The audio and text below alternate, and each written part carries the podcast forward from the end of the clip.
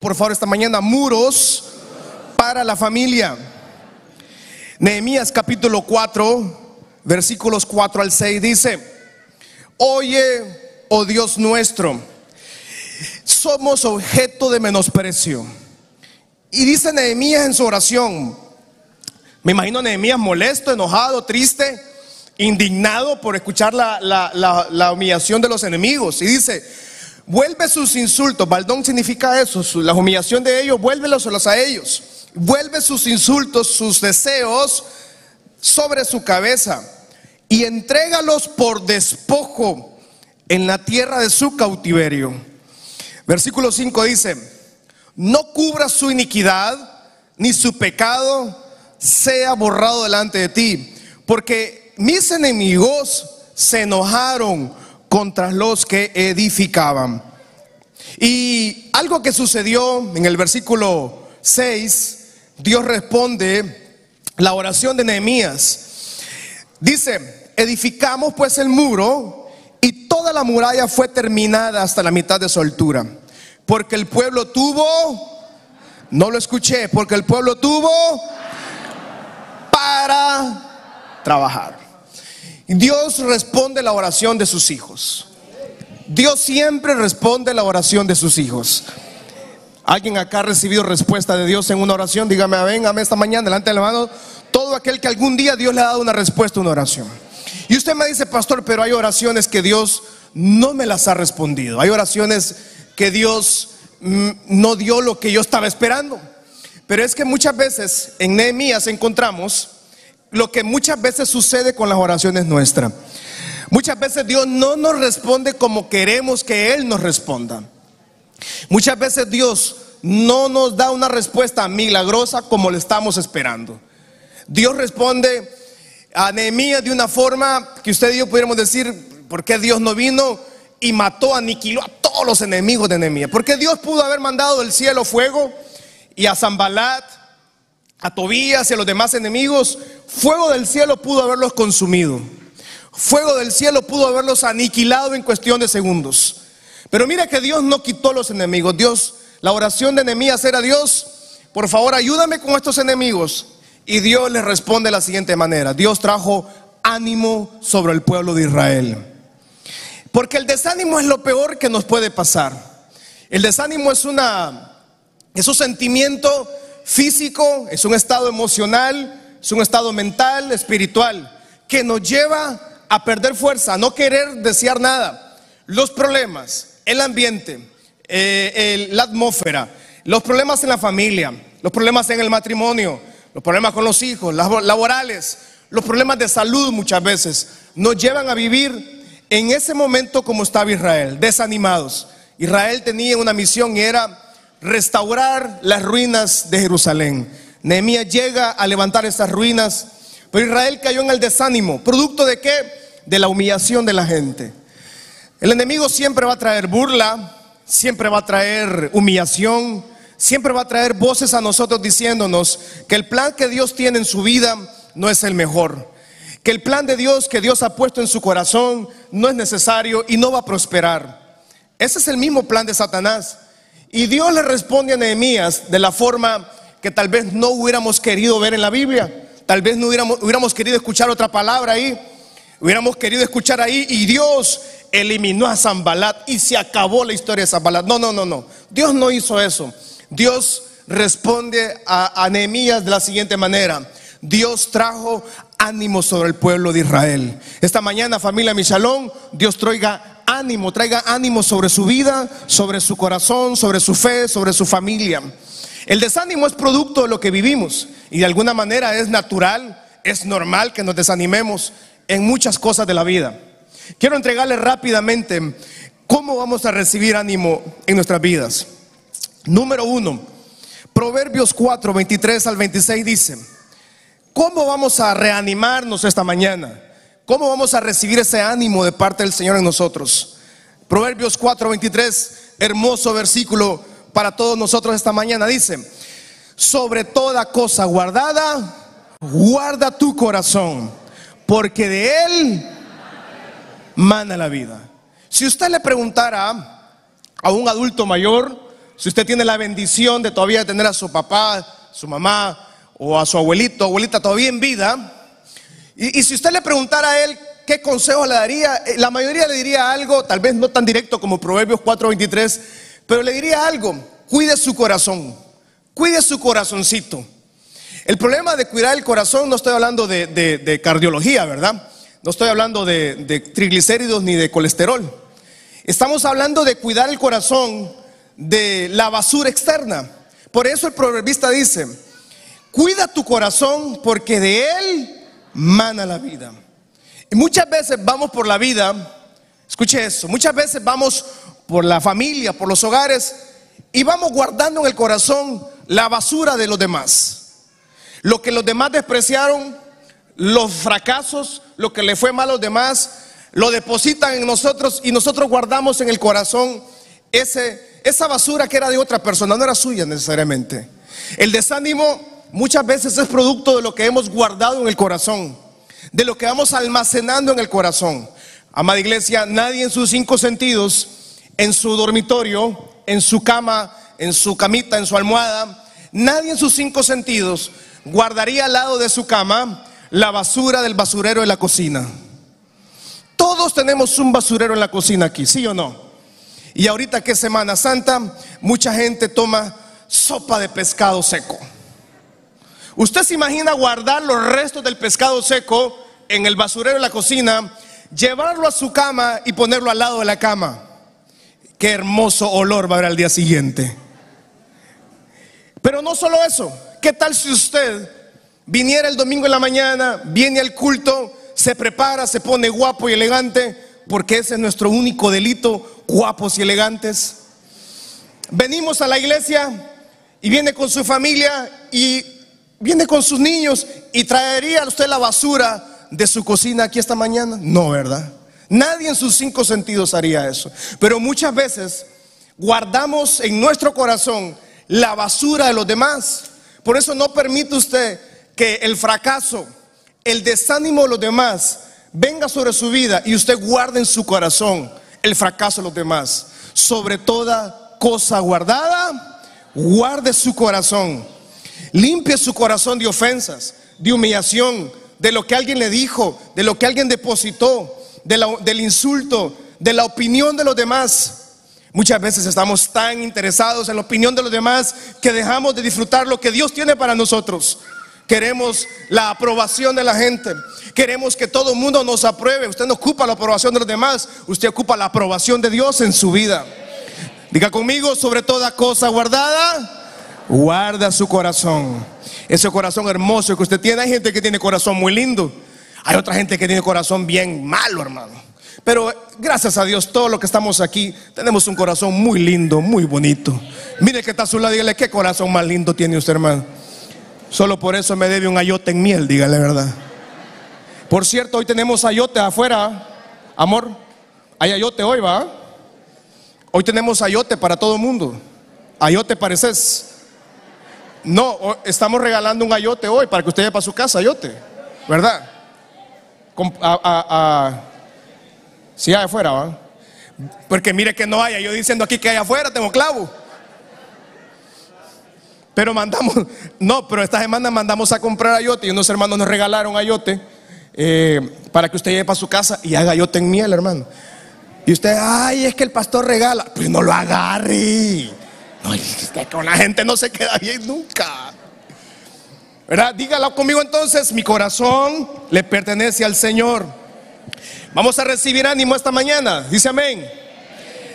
Número uno, cuidar el corazón. Número dos, Dios está con nosotros. Juan 16, 33 dice, Juan 16, 33, estas cosas os he hablado para que en mí tengamos paz. Y dígalo conmigo, en el mundo tendremos aflicción, pero confiad, dice Jesús, Él ha vencido al mundo. Dios está con nosotros. Dios tiene el control. Salmo 24, 1 al 2 dice, de Jehová es la tierra y su plenitud, el mundo y los que en él habitan. Versículo 2 dice, porque él la fundó sobre los mares, la firmó sobre los ríos. Dios tiene el control de nuestras vidas.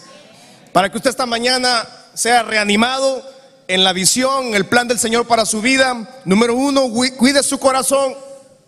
No deje que nadie deposite la basura de ellos en su corazón. No deje, no, no deje entrar eso nunca a su corazón. Número dos, Dios está con nosotros.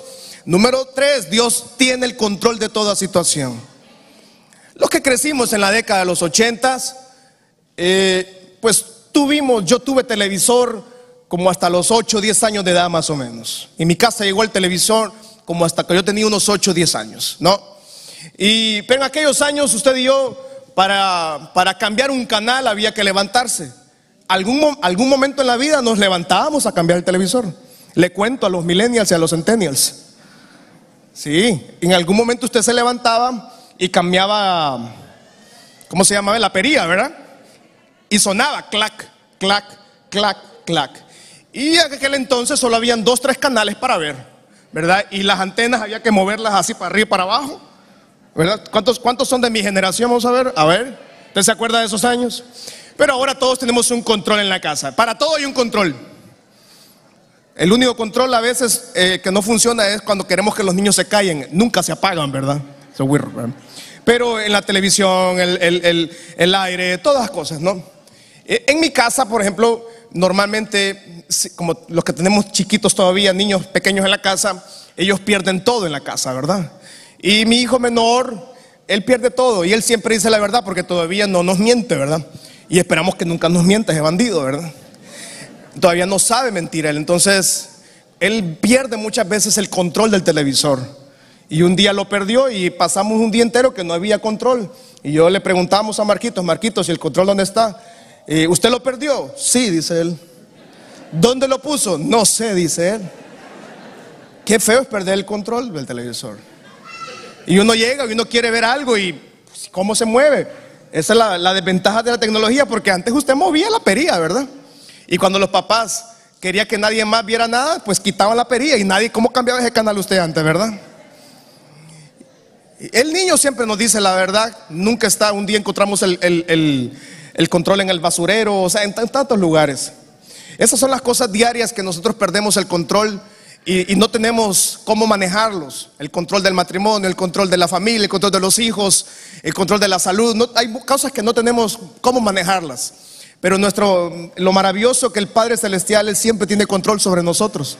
O sea, Él nunca, nuestra agenda le impresiona a Él. A Dios nunca le agarra por sorpresa sus problemas o mis problemas. Dios ha, ha, estado, está y estará en control porque de Él es la tierra y el mundo y los que en Él habitan. O sea, si usted y yo somos habitantes de esta tierra, por lo tanto, y somos hijos e hijas del Señor. No, no solo habitamos, sino que somos hijos e hijas del Señor. Y qué maravilloso, dice que Él está en control de toda esta situación. Familia Michalón, Dios está en control de su vida, Dios está en control de su hogar, de su matrimonio, de sus hijos, de su trabajo, de su salud. Dice amén esta mañana. Dios está en control, Dios está con nosotros, guarda su corazón. Número cuatro. No permita que el desánimo robe su bendición. Mateo capítulo 14, 23 al 27 dice, no permita que el desánimo robe su bendición. Despedida la multitud, subió al monte a orar aparte. Y cuando llegó la noche, dice que Jesús estaba ahí solo. Y, la, y ya la barca estaba en medio del mar, azotada por las olas, porque el viento era contrario. Día conmigo, viento contrario. Más a la cuarta vigilia de la noche Jesús vino a ellos andando sobre el mar. Y sus discípulos, viéndole andar sobre el mar, se asustaron diciendo, un fantasma, y dieron voces de miedo. El 27 dice, pero enseguida Jesús les habló diciendo, tened ánimo, yo soy, no temáis. La tormenta de la vida siempre vienen a desanimarnos. Los problemas, las malas noticias, eh, las noticias que vienen en contra de su casa diagnósticos de salud, accidentes, tragedias, enfermedades en los hijos, tanta situación que vivimos, son tormentas. Y Jesús estaba en una barca con sus discípulos, solo que él se, se, les despegó un momentito. Cuando Jesús sale de la barca, viene una tempestad, los discípulos se despiertan y dicen, estamos por fallecer. Los vientos eran contrarios. No siempre los vientos van a estar a nuestro favor. De hecho, que 99% de la vida casi siempre vamos con los vientos en contra. Vientos que tienen problemas, vientos que vienen contrarios al matrimonio, a los hijos, vienen tantas situaciones que nos traen eso y los discípulos tuvieron miedo. Y Jesús por eso inmediatamente le dice, no teman, yo soy familia, Dios está con nosotros, Él está en la barca, Él está en su tormenta, Él no está, Jesús no, no le dijo, yo se preocupen, voy a ver cómo ustedes fracasan en la barca, voy a ver cómo, a ver, ahóguense a ver si se saben nadar. No, Jesús le dice, no teman. Familia Michalón, no tema. Dios está en control de su vida. Dios está en su vida y ninguna tormenta va a venir a detener lo que Dios ya ha bendecido desde el cielo a su vida. ¿Cuántos tienen bendición desde el cielo a su vida? Promesas que todavía no las ha visto cumplida. Esa promesa, aférrese a esa promesa. Número 5, cuando tenemos desánimo, tenemos que aferrarnos a la fe. Primera Timoteo 6, dice la palabra el Señor. Número 5, Timoteo 6, 11 dice, pero tú, Timoteo, eres hombre de Dios. ¿Cuántos hombres de Dios hay esta mañana aquí? Ok, bueno, eh, está bien. ¿Cuántas mujeres de Dios hay esta mañana acá? Vamos a ver. Ya, ya, tranquilas, tranquilas. ¿Cuándo hay evento de mujeres? ¿Cuándo es el culto de mujeres? 3 de abril, 23 de abril, va a ser un sábado, 7 de la mañana. Mujeres, reunión de mujeres el 23 de abril. No, es que no lo han anunciado, sí lo han anunciado. No lo han... Barbaridad. Hasta ahorita. Qué barbaridad. ¿Sabe? Pues la ventaja de las mujeres es que si se les convoca un día antes, igual vienen, ¿verdad? Porque a los hombres hay que anunciarles dos años antes la reunión para que tal vez se acuerden de venir. Pero no, entonces, eh, amadas hermanas, ¿dónde están las hermanas hijas hermosas del Señor esta mañana? ya, tranquilas, tranquilas, tranquilas. No se preocupen, no es competencia. Reunión de mujeres el 23 de abril, sábado, 7 de la mañana, 8 de la mañana. Con desayuno, sin desayuno va a haber. Ahí va a haber comidita. Ok, lo bueno es que las hermanas, haya no haya comida, siempre vienen. Porque los hombres, mire, a los hombres les hemos dado carne asada, baleadas, tamales, ticucos, y, no, y no vienen. Es difícil, ¿verdad? Pero gloria a Dios, ese día las mujeres van a estar aquí, ¿verdad? Pero volvamos al tema, hermano. No me saque del tema, por favor. Volvamos a la palabra, ¿verdad? Sí. Dice, pero tú, Timoteo, eres un hombre de Dios. Huye de todas esas maldades. Persigue la justicia y la vida sujeta a Dios, junto con la fe, el amor, la perseverancia y la amabilidad. Y dice el versículo 12, lo leemos por favor. Uno, dos, tres. Pelea. Como dice ahí, aléjate. Salga corriendo. No vuelva a la iglesia no se congregue, no lea la Biblia, no ore, no espere milagros. ¿Qué dice ahí? Pelea la buena batalla. Vamos, digámoslo, por la fe verdadera. Aférrate a la vida eterna a la que Dios te llamó y que confesaste también delante de muchos testigos. ¿Dónde usted recibió a Cristo Jesús? ¿En la iglesia? ¿Cuántos recibieron a Cristo Jesús en un grupo familiar? Muchos de acá, ¿verdad? ¿Cuántos recibieron a Cristo Jesús en una campaña? Sí, yo recibí a Cristo Jesús en una campaña de niños. Estamos hablando hace mucho tiempo, hermano, ¿verdad? ¿Qué pasó ahí? Escuché a alguien que dijo, uh, cuidado, hermano, cuidado, yo, yo sigo siendo joven, eternamente joven. No fíjense que a mí, yo le digo a mi esposa, a mí me molesta porque muchas veces yo llevo lugares y todavía me, dije, me dicen así, que pase el joven. Yo, yo quisiera que me dijeran que pase el Señor. No me dicen a mí, Señor. Pero mi esposa me dice, amor, pero dale gracias a Dios que todavía te ven joven. Pero no me gusta, mi amor, ya soy papá de tres, le digo yo. Y, y todavía la gente me mira como que tengo de 18. No es correcto, le digo. No es correcto. Ah, 18 multiplicados. Pelea la buena batalla. ¿Qué batallas usted está peleando, hermano? Fíjense que muchas veces caemos en el desánimo porque comenzamos a pelear batallas que no eran para nosotros. Comenzamos a pelear batallas que lo que traen es desgaste, nos drenan, nos desgastan, nos cansan y caemos en un desánimo. Muchos matrimonios caen en la rutina porque pelean batallas que no eran necesarias. Terminaron peleando por quién se peinaba primero. Terminaron peleando si es que es que este ronca mucho. Déjelo, ya ronca. Él es tiene un motor diésel 4x4 en esa barriga. Déjelo que ronque. Va a roncar. Pero es que, pastor, miren, mire esto, mire lo otro. ¿Cuántas peleas nos desgastaron? Y mire que Pablo le dice a Timoteo. Timoteo era un pastor joven, ¿verdad? Timoteo era un pastor guapo, elegante, jovencito como su servidor. Y, y le dice, le dice Pablo a Timoteo, Timoteo, en otras palabras, escoge las peleas. ¿Cuáles son esas peleas? La batalla de la fe. ¿Cuáles son las batallas de la fe? La que viene a robarnos nuestra esperanza la que viene a robar nuestra fe, la que viene a robar nuestra paz. Esas son las batallas que Pablo le dice a Timoteo. Pelea la buena batalla y aférrate, dice, a la vida eterna. ¿Por qué no tenemos que aferrarnos a la vida eterna? Porque ese día que usted y yo venimos a Cristo, algo cambió en nosotros. Algo fue transformado en nosotros. Cristo Jesús transforma el interior. Cristo Jesús transforma nuestro corazón, transforma nuestra mente. Por eso Pablo le dice a Timoteo, acuérdate cuando pasaste al frente, cuando aceptaste a Cristo Jesús. Y luego le dice, pelea la buena batalla. Familia Michalón, esta temporada no es temporada de correr, no es temporada de huir, no es temporada de alejarnos, es todo lo contrario, es temporada de pelear la buena batalla. Todos aquí tenemos muchas cosas por qué pelear. Pelee por sus hijos, pelee por su familia, pelee por su matrimonio, pelee por su trabajo, por sus finanzas. Todos tenemos una batalla que pelear aquí, pero esa batalla la peleamos en el nombre de Cristo Jesús. No es con manos, no es con armas, es con el poder de Cristo Jesús. Levante su mano al cielo y diga conmigo, vamos a pelear la buena batalla por la fe. Alguien dice amén esta mañana. Dale fuerte ese aplauso al Padre. Es tiempo de tener ánimo.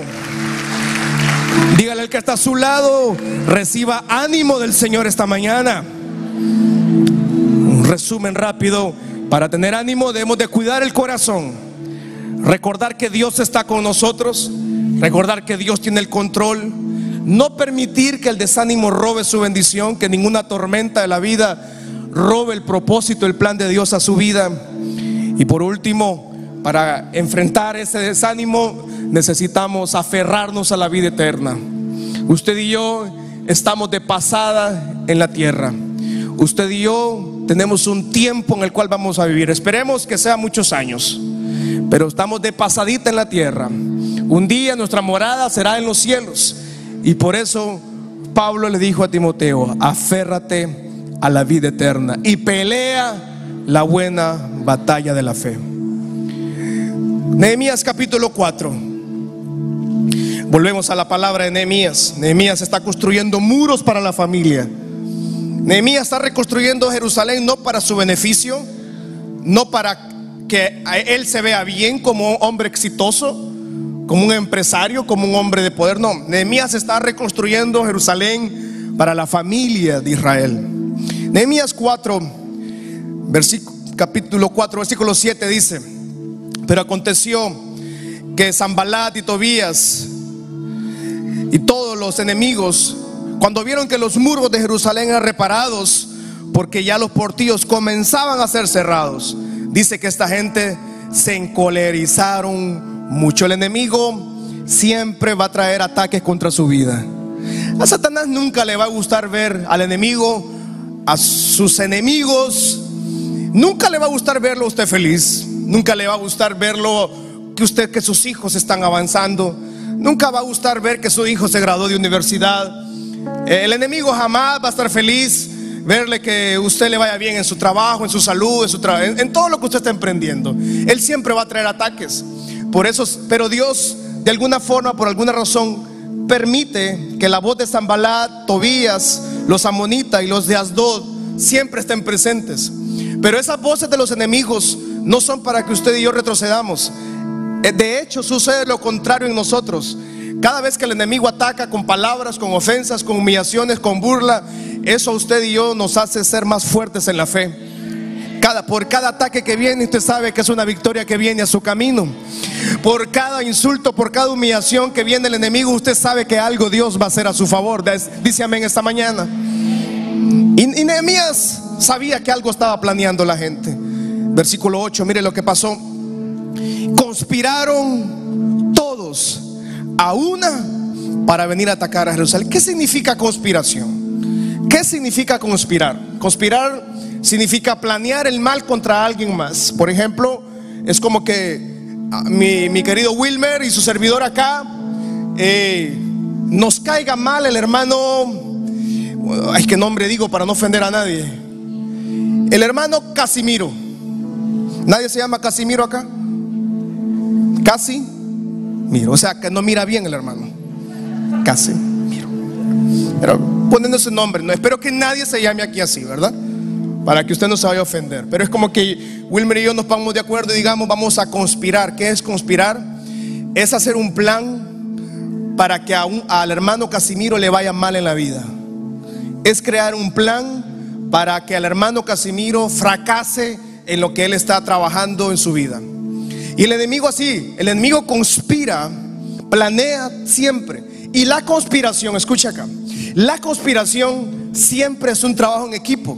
La conspiración no viene siempre de manera individual. El enemigo siempre conspira en equipo. Por eso aparecen dos. Y usted dice, ¿de dónde me salió tanto ataque? ¿De dónde salió este problema? ¿De dónde salió esto? Porque el enemigo conspira en equipo. Nunca va a conspirar solo. Él no tiene el valor de atacarlo solo. Siempre va a conspirar con gente. Pero Isaías 54 es una palabra de promesa para todos nosotros esta mañana. Isaías 54, 15 dice la palabra del Señor. Familia Michalón, si alguno conspirare contra ti, lo hará sin mí. El que contra ti conspirare, delante de ti caerá.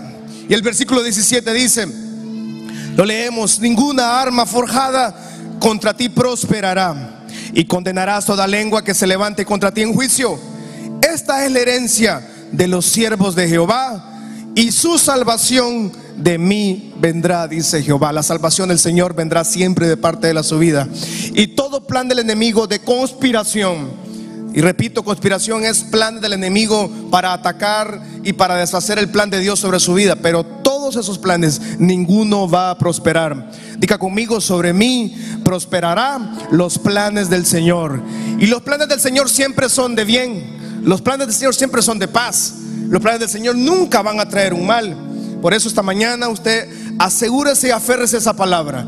Que sobre usted ninguna conspiración va a prosperar. Y muchas veces ni cuenta nos hemos dado.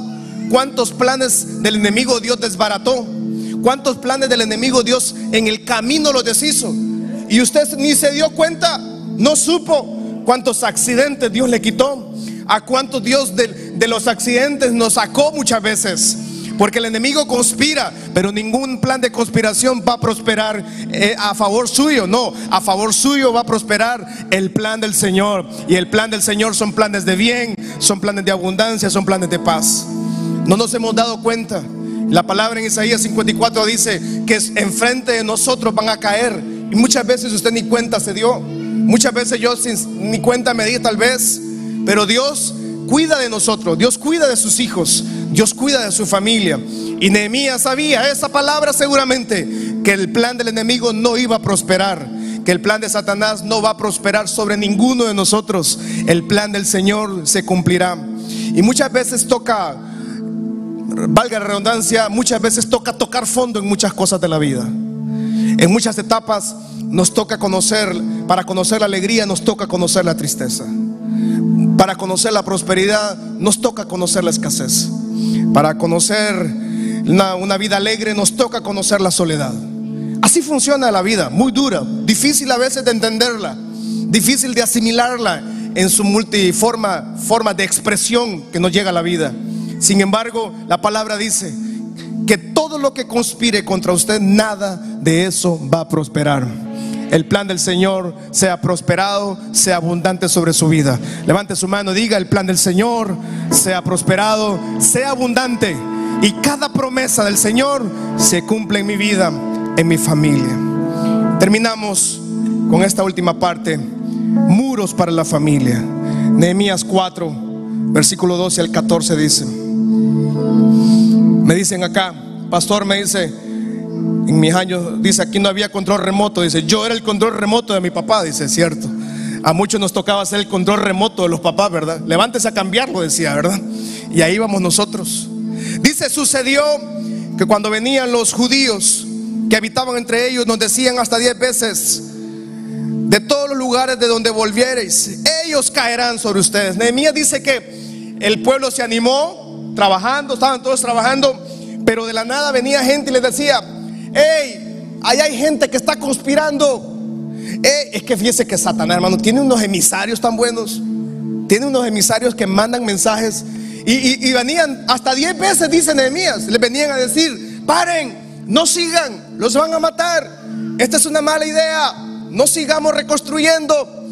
El enemigo siempre manda esas voces, no, siga soñando, no ore por sus hijos, no se congregue, no busque del Señor, no se integre, no, no ore por ellos. El enemigo siempre trae esas mentiras de Satanás. No pelee por su matrimonio, no pelee por su descendencia. Nehemías responde de la forma siguiente. Versículo 13 dice, entonces por las partes bajas del lugar, detrás del muro y en los sitios abiertos, puse al pueblo por familias. Los puso con sus espadas, diga conmigo, espada, lanzas y arcos. Entonces usted me dice, pastor, entonces esta tarde usted nos va a dar, aparte del ayote, algunas armas. No, Usted tiene las armas espirituales que son más poderosas. La oración tiene la palabra del Señor. ¿Cuántos andan su Biblia esta mañana? A ver, levante su Biblia, por favor. Si el, si el de al lado no anda Biblia, me le da un bibliazo santo, por favor. Sí. Algunos andan, no, esa Biblia no es peligrosa, la Biblia es grandota, ¿va? Pero esa Biblia, esa Biblia es buena, es muy buena esa Biblia, ¿verdad? Ah, también, no, ya las nuevas tecnologías, claro, las nuevas generaciones andan su Biblia eh, en sus teléfonos, ¿verdad? Esa palabra del Señor es la mejor arma. La oración, el ayuno siguen siendo las mejores armas. Nehemías le dijo al Israel, es cierto, hay una realidad, hay problemas, pero vengan toda la familia, dice, los puso por familias, con sus espadas, con sus lanzas y con sus arcos. Versículo 14 dice, después miré y me levanté, dice Nehemías, y le dije a los esposos, le dije a las señoras, le dije a los niños y al resto del pueblo, casa Michalón, no teman delante de sus enemigos. Acuérdense del Señor.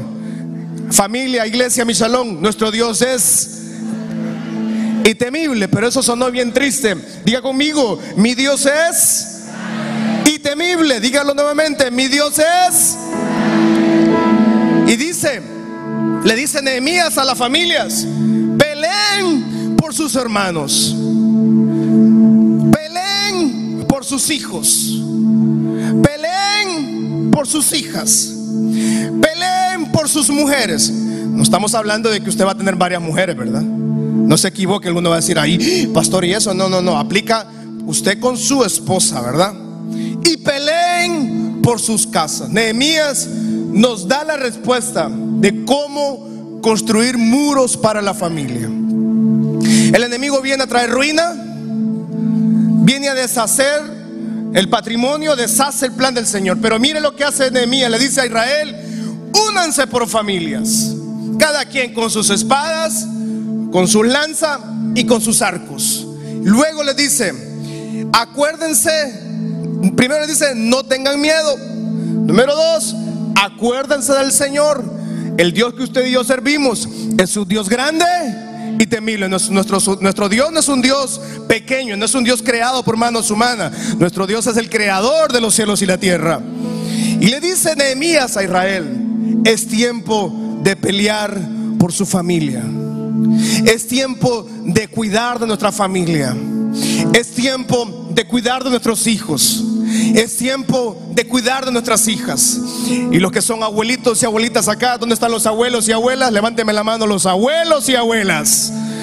¿Cuántos abuelos y abuelas consentidoras hay aquí? Que todo consienten.